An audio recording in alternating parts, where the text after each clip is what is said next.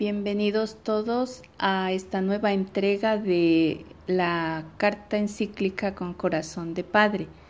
Estamos ya casi finalizando estos siete aspectos que el Papa Francisco ha comentado en su último trabajo para la Iglesia.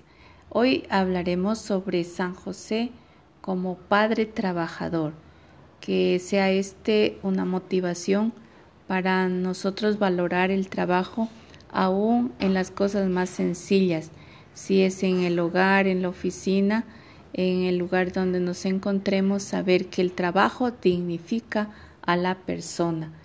San José aprendió este valor del trabajo, la dignidad, la alegría de lo que significa comer el pan de cada día junto a la familia o en nuestro momento adecuado, pero saber que ese pan, ese alimento, esa comida que, que llevo a casa o que yo mismo la ingiero es fruto de un trabajo propio, de un trabajo honesto, honrado.